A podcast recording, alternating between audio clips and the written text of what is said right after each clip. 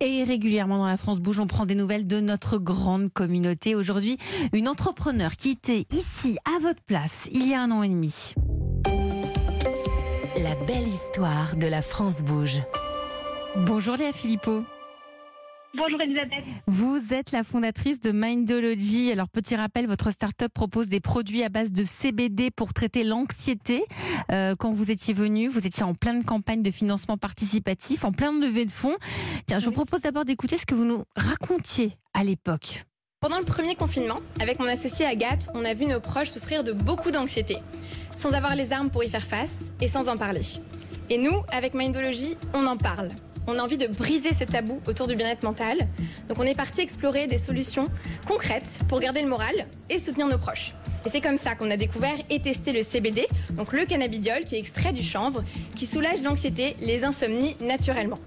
On a développé nos huiles sublinguales de CBD. Donc il suffit juste de déposer quelques gouttes sous la langue. Et on a une routine complète. Donc on a des huiles bon courage, bonne journée et bonne nuit pour vous soutenir tout au long de la journée. Voilà, c'était donc votre, un extrait de votre pitch, hein, euh, Léa, euh, Léa Philpot. Euh, vous avez désormais dépassé le seuil des 10 000 clients? Oui, exactement. Et un demi-million de chiffre d'affaires surtout. et surtout, on est maintenant dans 250 monoprix, donc 250 points de vente dans toute la France. Euh, donc oui, on a beaucoup, beaucoup, euh, beaucoup grandi depuis notre passage dans l'émission. Mmh. en plus de vos produits, vous avez développé, je crois, une plateforme d'accompagnement avec des experts pour un peu euh, démocratiser, dédramatiser ces, ces, huiles de CBD. On ne sait pas toujours ce que c'est. Vous, non, vous, faites un accompagnement tout, complet. Exactement, et c'était d'ailleurs un conseil de Nathalie Carré qui nous avait dit mettez en avant vos experts, c'est vraiment votre C'est fait pour ça la France Bouge, bien sûr. Donc, oui. Exactement. Donc on a gardé le même combat, celui de soulager l'anxiété, les troubles du sommeil naturellement, c'est-à-dire sans les effets secondaires d'accoutumance, des somnifères, des anxiolytiques.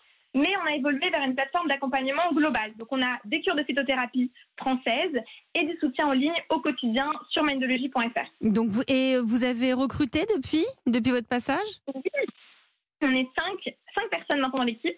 Heureusement, parce que voilà, pour référencer dans 250 points de vente, c'était beaucoup de travail.